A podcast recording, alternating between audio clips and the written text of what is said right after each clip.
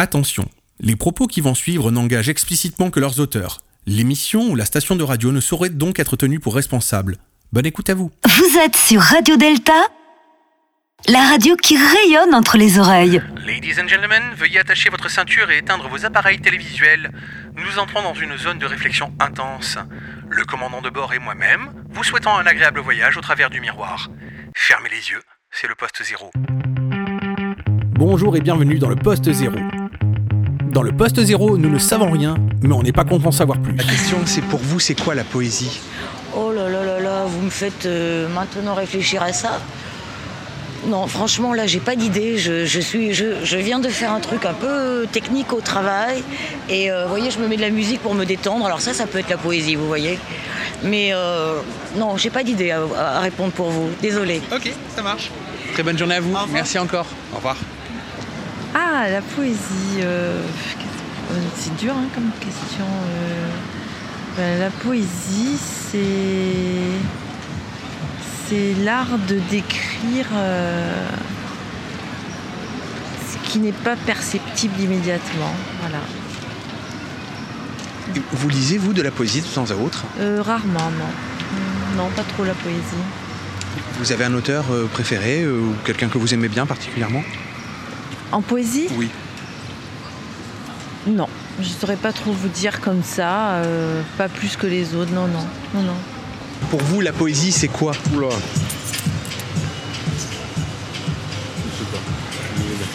Pour vous, c'est quoi la poésie? Oh mon dieu, je sais pas quoi répondre moi. Bah, pff, je sais pas. Simplement pour vous, ce que vous considérez comme peut-être la poésie? Qui sait? Bah, je sais pas moi, c'est des textes, euh, je sais pas, c'est des textes écrits euh, par les gens connus, genre, euh, et c'est. je sais pas, c'est des textes bah, beaux quoi, enfin. Voilà. Hein? Poétique, bah oui, poétique, merci. vous, vous en lisez de temps à autre de la poésie, ça vous arrive? Euh, non, ça m'est arrivé l'année dernière parce que j'avais le bac français. Mais sinon, euh, c'est pas dans mes habitudes. Bah ok, c'est gentil. Merci rien. pour vos réponses. De rien. Très bonne journée à vous, merci, au revoir. Il faut, il faut avoir quand même, euh, je dis pas une culture. Poésie, ouais. Euh, il faut être sensible à la beauté des choses. Difficile à exprimer comme ça d'un seul coup. Ouais, hein, c'est.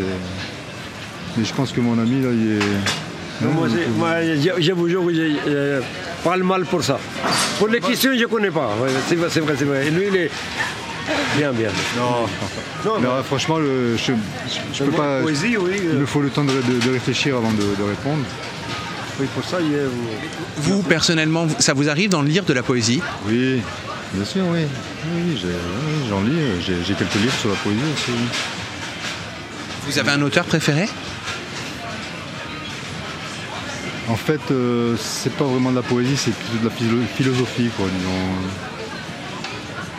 Les auteurs, bon, on les connaît, les auteurs grecs, hein, euh, bien sûr. Les, contemporains, euh, c'est pas pareil. Je, suis, plus, attiré, euh, bon, je, m'éloigne de la poésie là, mais je suis plus attiré par les. par la philosophie des anciens, quoi, voilà. Je pense que tout le reste a été puisé chez eux, quoi, voilà. Bon, pour en revenir à la poésie, là, là je suis un peu bloqué parce que il me faut le temps de réflexion. Donc, euh, je peux pas vous donner satisfaction là-dessus. Pour vous, c'est quoi la poésie? C'est l'amour. L'amour de la poésie. Vous avez un auteur peut-être que vous aimez par, par exemple? Oh, j'aime tous les poètes. Victor Hugo, j'adore. Et Vous consommez un peu de poésie de temps à autre? Vous en lisez? Beaucoup, oui, je lis beaucoup. Un jour, il partit. Il quitta son village, laissa ses amis et son travail. Il n'avait pas de famille, ni mère, ni père connu, ni fratrie. Ses amis étaient ses clients. Son travail était forgeron. Il travaillait le fer, il forgeait des glaives, des épées, des boucliers et autres pièces de combat. Sa forge était reconnue et avait fait gagner tant de combats, mais il partit. Un matin, tôt, comme il se levait, sans rallumer la braise de la forge de la nuit presque éteinte. Un sac, un bâton et aucun fer. Il ne pouvait plus voir le fer. Il avait besoin d'autre chose. Alors il partit, dans la direction que le soleil lui donnait, vers des contrées ou une contrée, où la lumière du soleil serait plus longue. Du feu, il cherchait dorénavant la lumière. Plus de chaleur, mais de la douceur. Puis, marchant au rythme des rayons de la lumière, il traversa moult contrées, forêts et autres lieux. Peu de personnes. Son chemin était solitaire, à travers sa propre vie, ses vies, ses vies prises par le fer. Puis, tel le pêcheur, il revint. Un matin, tôt, il ralluma le brasier qui n'avait pas été touché. Il reprit sa forge, ses clients, ses œuvres. Ses glaives et épées, boucliers et pièces d'armes reprenaient leur usage. Les combats furent à nouveau gagnés. Rien n'avait changé, et pourtant.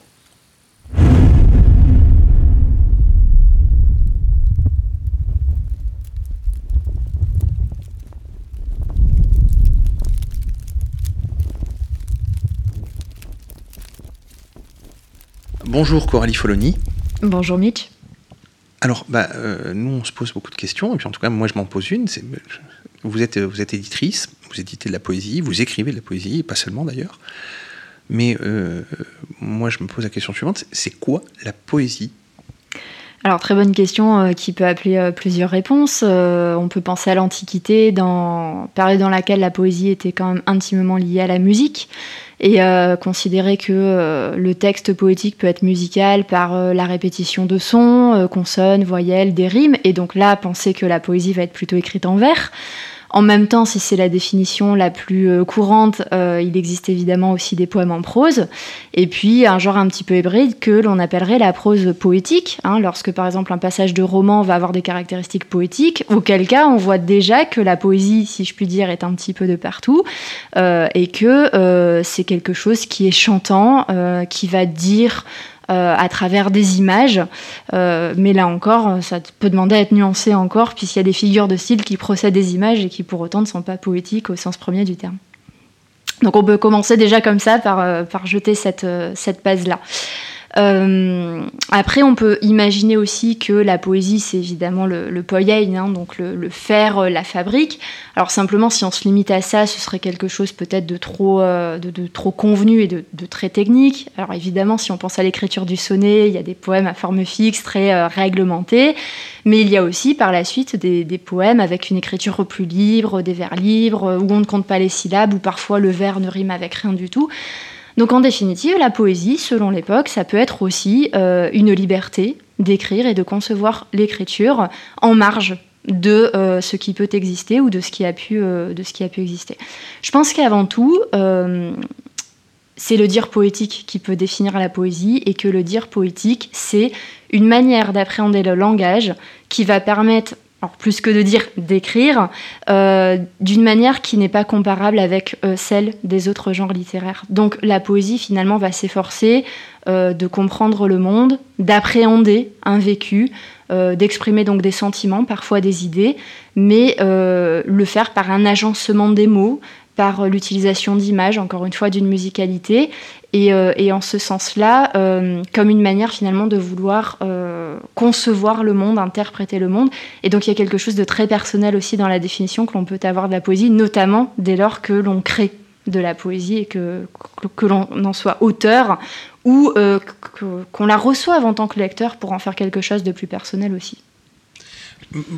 Pour vous, le fait d'être récepteur de cette poésie, d'être le lecteur de cette poésie, est-ce que ça place donc ce lecteur euh, en position privilégiée pour être lui-même un peu euh, une part de cette poésie? Alors, effectivement, je fais une réponse en tant que, poète également. hein. J'écris de la poésie, donc bon, la réponse va être forcément teintée de cette euh, expérience-là. Il me semble que lire des poèmes enrichit par rapport à un langage particulièrement sensible, travaillé et précis, et que la lecture euh, de poèmes peut également tout simplement inspirer et donc être à l'origine de l'écriture ensuite de, de textes personnels. Euh, il y a aussi quelque chose d'universel dans la poésie. C'est comme un petit peu un partage d'humanité. Et en ce sens-là, oui, il me semble que le lecteur, en tant que sujet, euh, peut, euh, peut recevoir quelque chose de ce que le poète a voulu exprimer ou véhiculer. Tout dépend le contenu du texte, bien évidemment. Et qu'il peut y avoir une sorte de communion, en fait, qui s'opère entre le poète qui a écrit et le lecteur qui va recevoir. Je, passe complètement du coq à l'âne, mais euh, vous, êtes éditrice de poésie, vous avez une, maison d'édition euh, qui édite des poètes, donc, euh, en, grande partie, si j'ai bien compris.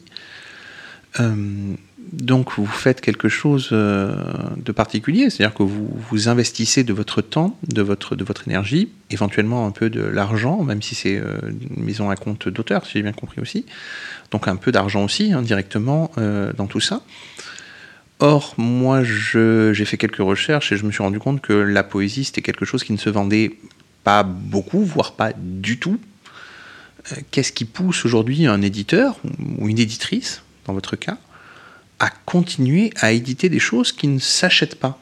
C'est parce que ça paraît euh, complètement fou quand on le dit comme ça. C'est euh, continuer à produire des pâtes alors que les gens n'en mangeraient pas. Euh, ça paraîtrait complètement insensé dans le monde capitaliste dans lequel on vit. Qu'est-ce qui pousse aujourd'hui un éditeur à éditer de la poésie, sachant que les gens ne l'achètent pas et donc la consomment pas? Alors euh, peut-être deux points effectivement. Donc euh, je suis responsable d'édition des éditions Valrose, petite maison d'édition locale qui créée en mai 2007. Hein, donc ça fait déjà 12 ans que la maison d'édition existe.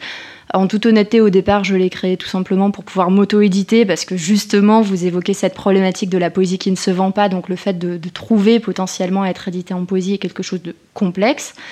Euh, donc ça, c'était une, première démarche. Euh, puis en fait, des auteurs se sont tournés vers moi et m'ont sollicité pour les éditer. Ce n'est pas quelque chose que j'avais envisagé dans un premier temps, mais en quelque sorte, l'occasion a fait le larron. Et euh, à partir du moment où, en lisant leurs textes, je croyais soit en eux, euh, en leur projet ou à leur démarche, soit en leur texte, ce qui en même temps va ensemble, hein, on ne peut pas croire au texte de quelqu'un sans croire en la personne, je considérais qu'il euh, y avait quelque chose à partager. Donc effectivement, euh, la poésie n'est pas vendeuse en elle-même, mais à partir du moment où j'ai dans les mains un recueil de poèmes qui a quelque chose à dire, à exprimer, à véhiculer, que ce soit de l'ordre de la beauté, d'une esthétique, ou que ce soit euh, du côté d'une démarche. À partir du moment où cela me plaît également, j'ai à la fois l'envie de travailler euh, sur ces textes-là, donc pour euh, former le livre, parce que c'est quelque part faire naître quelque chose, et euh, je me dis que même si les ventes sont euh, faibles, à partir du moment où euh, quelques lecteurs sont présents pour être intéressés à acheter les livres, ce sont toujours ces personnes-là qui seront touchées. Et au-delà de la question de la vente, c'est vrai que écrire de la poésie, être publié, pour moi-même comme pour les auteurs que je peux éditer, c'est aussi être présent à des dédicaces, certains salons du livre, euh, faire des lectures. Et donc, c'est aussi créer des occasions euh, de partage poétique parce que l'objet livre existe. Et donc, dans ce sens-là, euh, je pense que ce qui me... ma motivation, c'est tout simplement l'amour. L'amour de la poésie, l'amour de de, de, lire des textes en fait euh, qui, me, qui me parlent et qui me semblent euh, mériter, si je puis dire, euh, d'être, d'être partagés. L'amour et le partage sont des valeurs fondamentales, je pense, dans beaucoup de, choses que je fais. et donc, c'est comme s'il y avait une forme de vocation indirecte incontrôlable pour moi, et, j'essaie de, d'aider modestement, hein, parce qu'effectivement, comme vous le disiez, c'est du compte d'auteur, parce que je n'ai pas on va dire, une structure suffisamment euh, établie, appuyée pour me permettre de le faire autrement. Et en même temps, ça reste euh, aussi pour moi une activité complémentaire. Demain, dès l'aube, à l'heure où blanchit la campagne, je partirai. Vois-tu, je sais que tu m'attends. J'irai par la forêt, j'irai par la montagne. Je ne puis demeurer loin de toi plus longtemps. Je marcherai les yeux fixés sur mes pensées, sans rien voir au dehors, sans entendre aucun bruit seul, inconnu, le dos courbé, les mains croisées, triste, et le jour pour moi sera comme la nuit. Je ne regarderai ni l'or du soir qui tombe, ni les voiles au loin descendant vers Harfleur. Et quand j'arriverai, je mettrai sur ta tombe un bouquet de houverts et de bruyères en fleurs. Prévert disait que la poésie était dans le quotidien, et vous, dans votre quotidien, est-ce que vous pensez qu'il y a de la poésie? J'espère. c'est presque une question de foi, hein, ce, que, vous dites. Alors oui, en fait, euh, j'ai un rapport en fait à l'écriture de manière générale, mais en particulier à l'écriture poétique parce que les premiers textes que j'ai écrits sont des poèmes et à ce jour, effectivement, euh, la plupart des livres que j'ai publiés sont des recueils de poèmes. Et lorsque j'ai publié d'autres auteurs, vous l'avez bien compris euh, auparavant, la ligne éditoriale est plutôt, est plutôt poétique. Encore que ça n'est pas défini au préalable, hein. c'est encore une fois euh, l'occasion qui, a fait de larron. Euh, alors, au quotidien, la poésie est-elle présente? Oui, moi j'associe l'écriture et la poésie en particulier une forme de tendresse. Je parlais d'amour tout à l'heure, mais une forme de tendresse. Alors, je ne dirais pas que la tendresse est ce qu'il y a de plus répandu dans notre monde, loin de là, euh, mais je me plais par moments à la trouver par des, des formes d'affection, d'amour, de dévotion diverses et variées. Et euh, je dirais que c'est un petit peu comme, euh, par exemple, pratiquer le yoga. Souvent, on dit, euh, quand on se met à faire du yoga ou du tai chi, qu'il y a une sorte d'état d'esprit et qu'il faudrait vivre dans cet état d'esprit du yoga ou du tai chi. J'essaie de vivre dans cet état d'esprit que peut, pour moi, incarner la poésie et je pense que ça permet de beaucoup mieux vivre. Si vous aviez un conseil un seul conseil ou, des conseils, on va dire. Allez, je vous laisse, je vous laisse la possibilité d'élargir un peu. Si vous aviez des conseils à donner à quelqu'un qui aujourd'hui se, se, sent l'âme poète, mais, euh, mais, ne sait pas par où commencer. On commence par où pour être poète, pour devenir poète? D'ailleurs, est-ce qu'on devient poète aussi? Ça, c'est une vraie question. Est-ce qu'on le devient un jour? Alors c'est compliqué, hein. Euh, suis-je réellement poète moi-même? Je veux dire, on, me dit poète et je me dis poète parce que je suis euh, l'auteur de recueils de poèmes. Est-ce que pour autant cela suffit à me définir comme poète? Après tout, euh, le, point d'interrogation quelque part reste posé. Alors le conseil, je pense quand même qu'à un moment donné, euh, on apprend à écrire parce qu'on lit beaucoup. Donc avant, entre guillemets, d'écrire de la poésie ou d'en écrire avec une forme de régularité, ou en tout cas en même temps et conjointement, lire de la poésie est quand même, est quand même nécessaire. Euh, pour les personnes qui auraient peut-être plus de mal à commencer à se lancer ou à être aboutissantes dans des, démarches comme l'écriture d'un livre, parce que c'est très difficile d'être dans l'élaboration et surtout la structuration, parce qu'il y a quelque chose de plus cartésien après hein, du recueil de poèmes, euh, la fréquentation d'ateliers d'écriture tout simplement, parce que l'on peut s'enrichir au contact des autres et que l'on peut peut-être apprendre euh, quelques règles d'écriture qui font défaut, en sachant, on le sait très bien, que pour pouvoir avoir une création libre, quel que soit le genre littéraire, il est bon de connaître les règles pour après pouvoir mieux s'en émanciper. Donc je dirais vraiment la fréquentation des textes, des auteurs, les classiques comme les contemporains, la pratique, et puis euh, essayer peut-être de soit de, de discerner de manière un petit peu intellectuelle, soit plus simplement d'accepter de ressentir les choses, les émotions aussi brutes soient-elles, pour, euh, appréhender finalement ce qui fait que euh, l'auteur de poésie se sent proche de la poésie et développer ça. Si c'est le fait d'être au contact de la nature qui peut susciter une contemplation, allez dans la nature, contempler et écrivez vous qui enseignez, parce que vous enseignez aussi, si j'ai bien compris, euh, vous êtes donc enseignante, euh, vous enseignez à des, jeunes, gens, euh, vous enseignez donc le, français, si j'ai bien saisi aussi. Vous qui enseignez donc, disais-je, vous avez tendance à les, amener donc à devoir étudier des textes, et des textes poétiques par exemple. Or, on constate régulièrement que, à l'âge adulte, tout ça, bah, c'est c'est du passé, c'est très lointain, euh, c'est très compliqué, on s'en souvient pas, on s'en souvient plus, on n'a même plus le nom des auteurs. Est-ce que vous auriez une idée, ou peut-être même une piste, pour essayer de faire en sorte, ou en tout cas pour aider euh, la poésie à, reprendre une place importante dans, le, dans le quotidien des, jeunes gens qui fréquentent donc l'école? Alors, euh, il y a évidemment toujours des pistes. Alors déjà, je tiendrais à préciser que quand, euh, quand vous dites, par exemple, qu'il peut y avoir un oubli des auteurs, par exemple, de poèmes, euh, tel est le cas pour le roman, le théâtre également. Hein. La poésie n'est pas la plus concernée, et peut-être même un petit peu moins que les autres genres littéraires, parce que parfois, on se souvient de quelques poèmes appris par cœur. Alors, l'idée pour effectivement aider à combattre un petit peu cet oubli, peut-être une... malheureusement, nous manquons en classe de temps pour euh, prendre le temps euh, de faire les choses euh, aussi bien qu'elle le, mériterait, dans le sens où les programmes sont très ambitieux et ça reste une qualité, mais c'est vrai qu'un peu plus de temps pour les traiter serait, serait souhaitable. Bon, et en même temps, il y a des contraintes organisationnelles qui font que c'est pas une critique, c'est simplement un constat. je, pense qu'une chose que j'aimerais faire et qui pourrait peut-être concourir à ce que vous dites, mais à ce moment-là, ça demanderait du temps supplémentaire, euh, ne serait-ce que sous la forme d'atelier par exemple, c'est justement la pratique de l'atelier d'écriture. Parce que euh, quand on écrit avec les élèves des textes pour les préparer à la rédaction tout simplement, on va leur apprendre à écrire des poèmes comme on va travailler sur l'extrait de pièce de théâtre ou le roman. Simplement, à ce moment-là, ils vont le voir essentiellement comme un apprentissage visant à préparer une évaluation qui, comme son nom l'indique, va être évaluée, que ce soit sous la forme de compétences ou d'une note. Et donc c'est vrai que euh, ce qui est au travail ici, c'est quelque part la récompense qui va être obtenue. Est-ce que ce que l'élève à ce moment-là retient en priorité, c'est euh, le plaisir poétique ou l'épanouissement que l'écriture du texte peut lui apporter?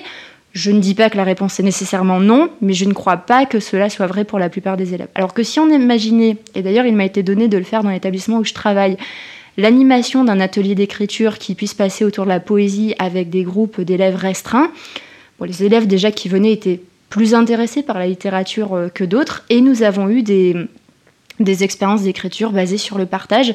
Et je pense que là, euh, il y a un souvenir parce qu'il y a ce partage humain justement, et que euh, en écrivant, bah, l'élève finalement est acteur et s'approprie beaucoup plus euh, ce qu'il a pu apprendre par ailleurs, qu'il se rende compte ou non d'ailleurs. J'ai suivi également de, des formations d'Evelyne Plantier sur l'atelier d'écriture partagée. Euh, où là il s'agit d'écrire des textes. Alors je m'écarte un petit peu de la poésie, mais vous allez comprendre pourquoi j'en parle. Il s'agit d'écrire des textes qui sont non pas en priorité des textes littéraires, mais plus des textes en fait visant euh, un partage d'expérience en quelque sorte. Et donc ça va susciter l'intelligence émotionnelle, l'empathie et une profonde bienveillance au sens étymologique du terme. J'y tiens, du bene volens, hein, donc de vouloir le bien d'eux, parce qu'à la fois on va écrire, mais que ensuite chaque participant va lire ses textes, et donc évidemment il y a une forme de communion qui se crée à ce moment-là. Alors les textes qui sont écrits euh, n'avaient pas pour vocation de prendre une forme poétique, sauf que ce qui se passait à ce moment-là dans les lectures des textes en formation, et ce que j'ai vécu avec certains de mes élèves en leur proposant en fait les mêmes sujets, puisque ayant été formée, j'ai pu reproduire cela, c'était effectivement un partage, une communion.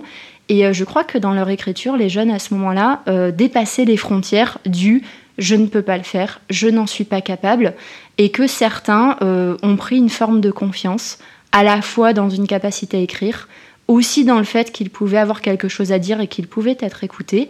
Et par exemple, suite à cela, j'ai des élèves qui se sont mis à participer en classe à l'oral, là où ils ne le faisaient pas auparavant. Et ça, c'était de la poésie. On va clôturer donc cette interview, euh, Coralie Foloni. Et euh, si vous aviez euh, un mot de la fin Tendresse. Merci beaucoup pour votre temps et ben, au plaisir de vous recroiser sur un salon. À bientôt. Merci Mitch. il est fou, hein. il est taré. Il a du courage. Ouais, je vais essayer. Ah, c'est bien. Bon, je fais tout le coup. Oh, bah, je pense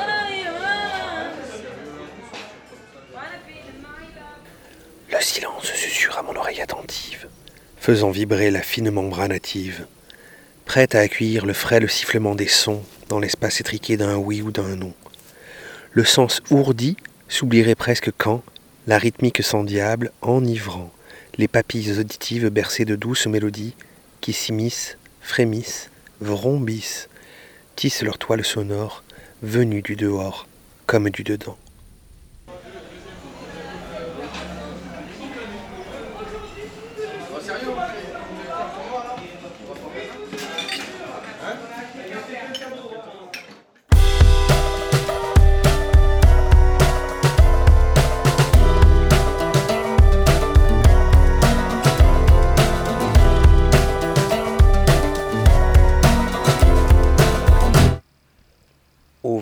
Pluie, souvenez-vous d'Augustin Maulne qui pénétrait en coup de vent, et comme un prince dans l'école, à la limite des féeries et des marées, en un pays mené de biais par les averses, et meurtri dans son cœur par le fouet des rouliers, le lit des fées du garde-chasse, les chemins creux du monde entier, c'est là que je t'attends, c'est là que je te veille.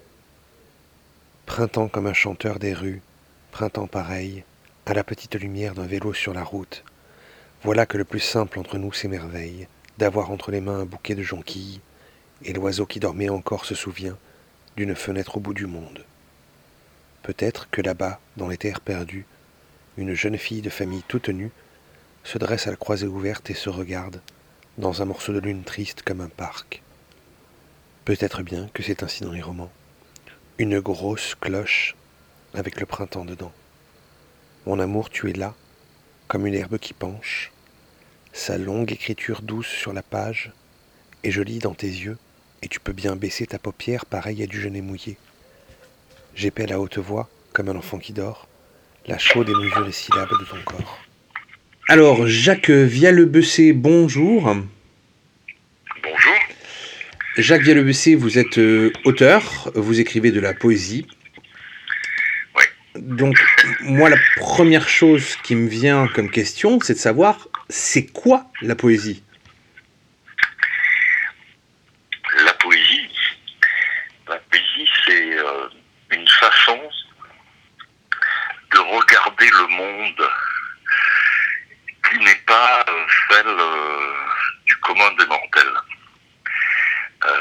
Le commun des mortels croit que ce qu'il voit, ce qu'il entend, ce qu'il ressent,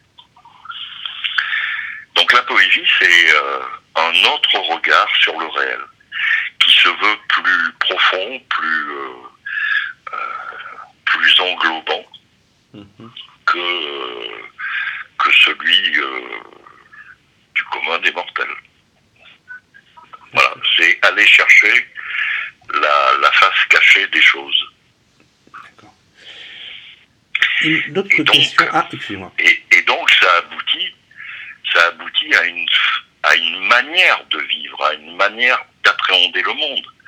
C'est pour ça que le grand poète Hölderlin disait que la seule façon d'habiter le monde, c'était de l'habiter poétiquement. Parce que pour jouir complètement du, monde, eh ben, il faut l'appréhender dans, dans le maximum de sa réalité.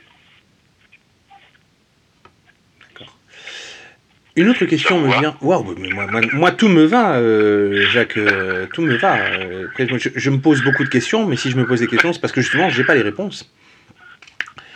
Une autre question me vient parce que c'est une question très terre à terre, malheureusement, mais il se trouve que la poésie, en tout cas la poésie éditée sur des livres avec du papier, enfin, quand elle existe, on va dire, sur papier, c'est quand même la chose la moins achetée euh, dans les librairies, euh, sur Internet et ailleurs d'ailleurs. hein. c'est quand même le, domaine qui est le moins acheté. Donc dans une société qui est plutôt capitaliste, disons-le, euh, où il y a quand même une notion de profit et d'intérêt qui ressort en permanence, comment se fait-il, un, que des éditeurs continuent d'éditer de la poésie, alors que c'est quelque chose qui n'est pas rentable, à proprement parler, et comment se fait-il que des poètes continuent, malgré tout, de s'éditer, de s'auto-éditer, ou de trouver des éditeurs? Ça paraît illogique si on est euh, dans un point de vue purement logique, hein, encore une fois. Eh ben, dans la, dans la continuité exacte de la réponse que je viens de faire à votre première question, euh, le réel ne, ne à la seule vision euh, techniciste et économiste que l'on en a parce qu'on nous le donne comme ça. Ce qui a d'ailleurs un rapport avec le langage. Euh, notre façon d'appréhender le monde et donc de l'exprimer est de plus en plus euh, économiste. Or, la poésie, eh ben, c'est un acte de résistance à ce langage et à cette vision du, monde qui ne serait perçue qu'à travers son aspect économique. Il y a des milliers euh, d'actes gratuits qui nous rendent humains. C'est même, j'ai envie de dire, les actes gratuits qui nous rendent humains. Euh, et la poésie, dans son expression euh, publique, euh, c'est ça. Euh, effectivement, elle ne se vend pas, mais la poésie est comme un, c'est comme des, milliers de rivières souterraines. Si l'on enlève ces rivières euh, souterraines, eh ben, c'est le réchauffement climatique, si je puis dire. Il n'y a plus de vie.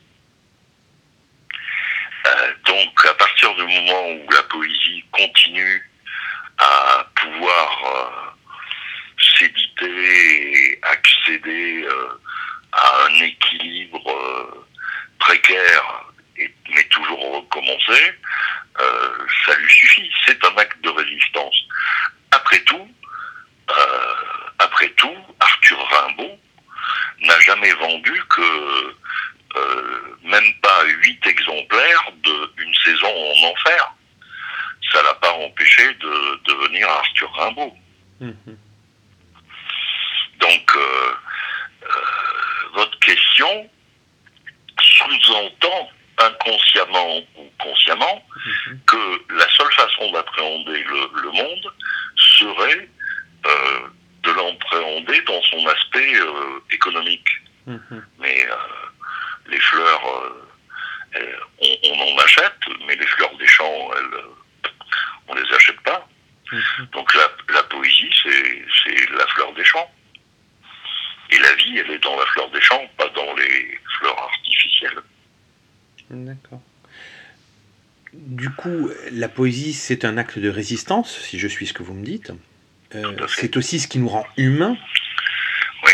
Du coup, Euh, est-ce que vous pensez qu'il faudrait être plus humain? Sous-entendu, et là pour le coup, je, je- je dis le sous-entendu directement. Sous-entendu, est-ce que vous pensez que la, on devrait faire une place plus importante à la poésie? De manière générale dans la vie de tous les jours, dans l'éducation, dans, dans le monde, dans la politique, peu importe. mais voilà. Bien sûr.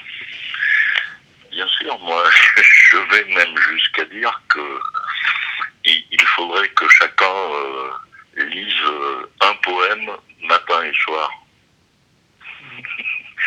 Le premier acte que devrait faire tout être humain, c'est en, en se levant, c'est de dire un poème à haute voix. Et je dis à haute voix parce que euh, la poésie, euh, et particulièrement en France, elle a failli mourir dans les années euh, 1960-1970 parce que euh, l'université s'était emparée de, de la poésie. Elle s'est mise à commenter la poésie. Et dans la foulée du nouveau roman, on s'est mis à, à faire du structuralisme et donc à décortiquer le sens de. Et elle a failli en crever parce que la poésie, c'est la vie. Euh, si vous l'avez euh, compris. Oui. Et ça ne s'enferme pas, euh, ça ne s'enferme pas dans des commentaires universitaires. Mais depuis l'invention du printemps des poètes, il y a un retour de la poésie à sa source qui est une source orale.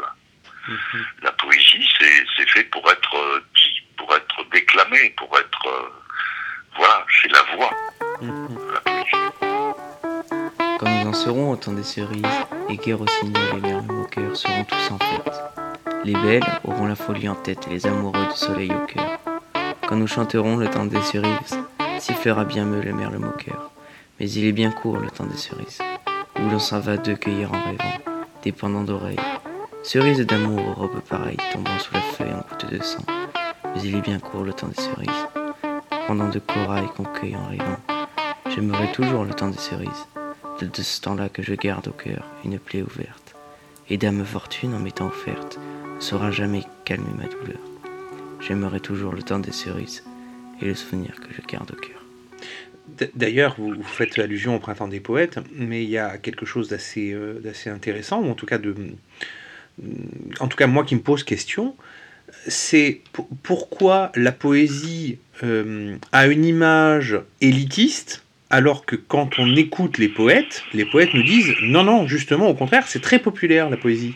Mais bien sûr, quand je faisais allusion au, au printemps des poètes, mais je vais même être plus précis, il y a, depuis qu'il y a le printemps des poètes, il y a des milliers de manifestations euh, poétiques en France pendant trois semaines, et ça a réveillé, euh, ça a réveillé cette euh, oralité. Il y a de plus en plus de festivals de, poésie. Et il y en a un qui est sans doute le plus important en France, qui s'appelle Voix vive de Méditerranée en Méditerranée, qui fait quand même venir à 7, 30 000 personnes sur euh, les quatre jours. Et quand vous voyez des mémés euh, qui reviennent de leur marché avec des poireaux dans leur sac, qui se, mettent euh, dans un transat au carrefour de, de deux rues et qui écoutent un, poète déclamer sur un tréteau de planche sa poésie, là vous vous dites oui, la poésie bien sûr qu'elle est populaire, évidemment. Évidemment. Euh, alors, est-ce que justement ce côté élitiste, qui n'est pas donc, qui n'est pas vrai, donc est une image qui lui a été collée malheureusement avec le temps, peut-être très certainement suite à, à- à cette appropriation par les, euh, par, euh, par l'université, comme vous le disiez tout à l'heure. Tout à fait. Est-ce que ça n'a pas été aussi une problématique liée à l'éducation dans le sens où, je précise ma question, dans le sens où euh, quand on nous a, je vais dire forcé, hein, parce que je crois qu'il n'y a pas d'autre mot, quand on nous a forcé à euh, faire, ou en tout cas à écouter ou à apprendre de la poésie étant enfant à l'école, je parle plus peut-être pour ma génération d'ailleurs, on l'a pas toujours très bien vécu. On a plus vu quelque chose de, de lourd, de compliqué, alors peut-être avec des auteurs qui étaient peut-être pas adaptés aussi aux enfants, qui sait? Je pourrais pas le juger maintenant, mais euh, est-ce qu'il n'y a pas eu un problème justement de ce côté-là? Il y a forcément un problème avec la, poésie euh, à l'école. Euh, c'est un problème d'ailleurs qu'a abordé dans un bouquin euh, un, poète et un éditeur de, de poésie qui était euh, un prof euh, de littérature qui s'appelle Bruno Doucet, qui a écrit un bouquin qui s'appelle Le prof et le poète, où il se pose la, question de est-ce qu'on peut apprendre la poésie à, à l'école? Ben non, on ne peut pas apprendre la poésie à l'école. Euh, par contre, on peut apprendre euh, le goût de la poésie à l'école. On peut donner envie euh, aux enfants de d'apprécier la poésie. Euh, quand Robert Desnos euh, écrit euh, une fourmi de 18 mètres, ça n'existe pas, ça n'existe pas, mais pourquoi pas C'est de la poésie pure, ça parle à tous les enfants. Oui, oui, oui, je- ça me parle à moi, donc ça, ça doit parler à des enfants, Non, clairement. ça parle à tous les enfants. Une fourmi de 18 mètres, ça n'existe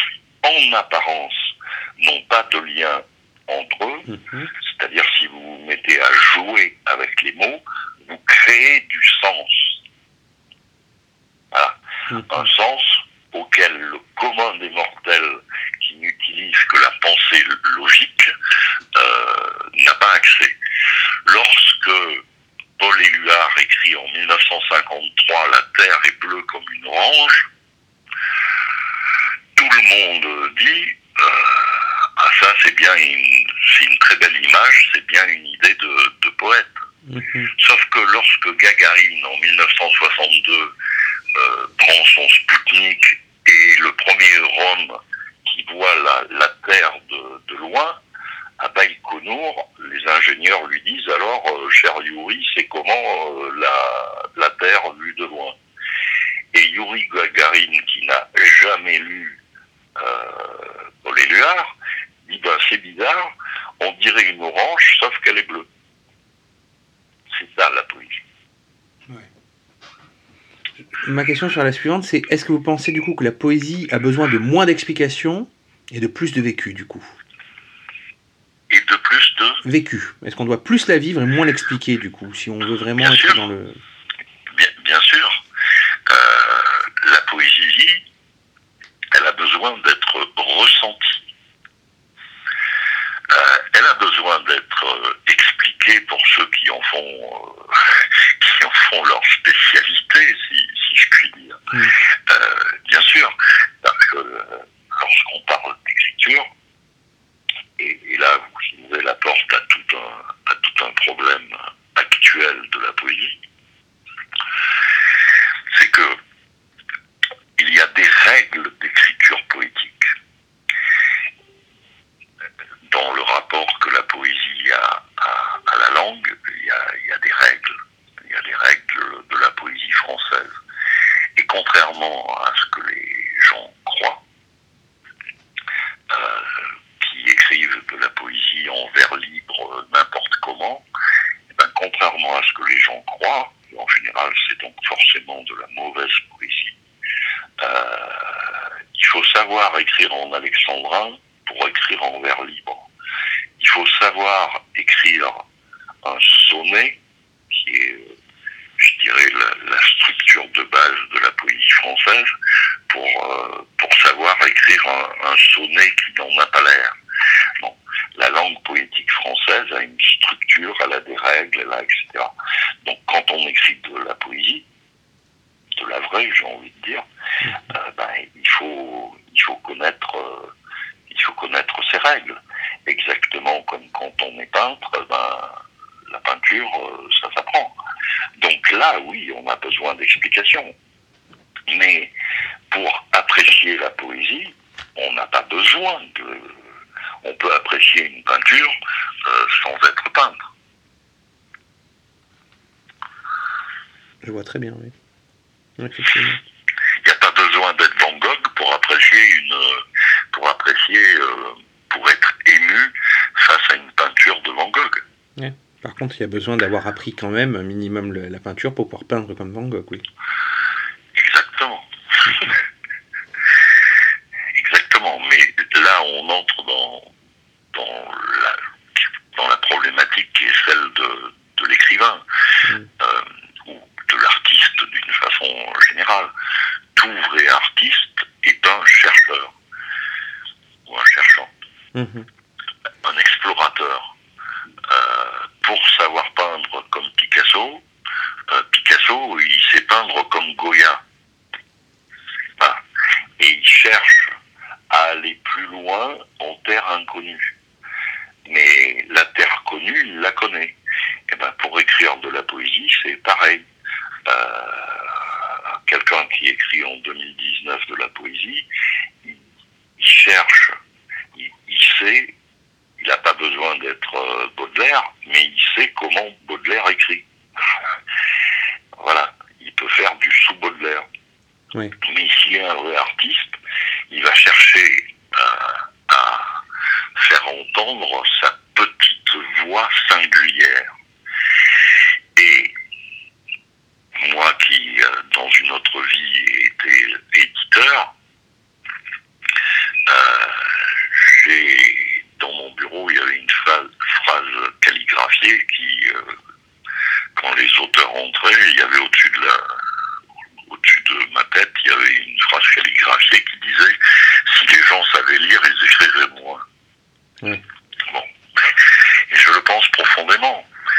Parce que quand Aragon a écrit du peu de mots d'aimer, j'ai dire qui font les amants tous les mêmes et plus encore les poèmes à rougir de dire je t'aime, comment se contenter, comment les mots sont des oiseaux tués,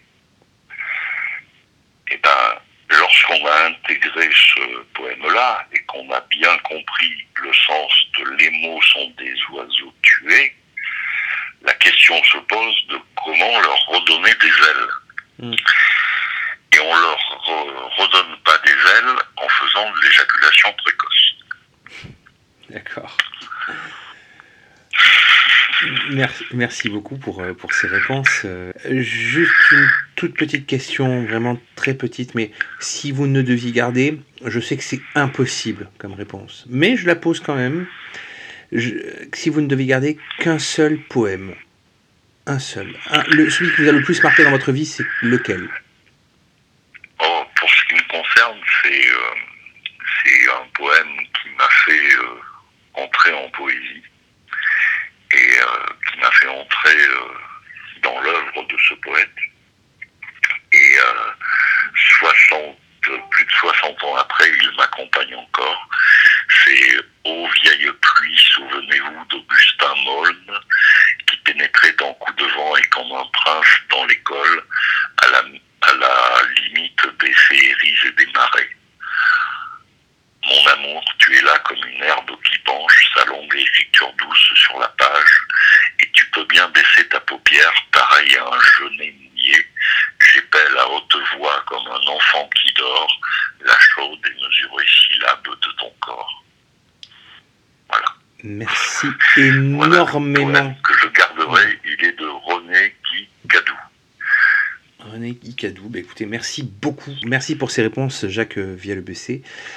Euh, je rappelle donc à nos auditeurs que l'on peut retrouver euh, vos textes euh, à l'atelier du poète, si je me souviens bien, qui est, euh, qui est mon blog. ouais. Qui est votre blog, donc le blog L'atelier du Mais, poète. euh, mes, mes recueils sont, ont été édités, euh, y en a six, ils ont été édités aux éditions du Nouvel Alpanor euh, et aux éditions Alain Gorius Almanar. D'accord. D'accord. Ben, merci énormément. Et puis j'invite donc nos, nos auditeurs à, à se procurer euh, vos ouvrages et à, et à lire de la poésie. À haute voix. Merci beaucoup. Le poste zéro tous les troisièmes vendredis du mois sur Radio Delta, le miroir sonore qui réfléchit avec toi. Retrouvez l'intégralité des émissions en podcast sur www.deltaradio.fr. Vous êtes sur Radio Delta, la radio qui rayonne entre les oreilles.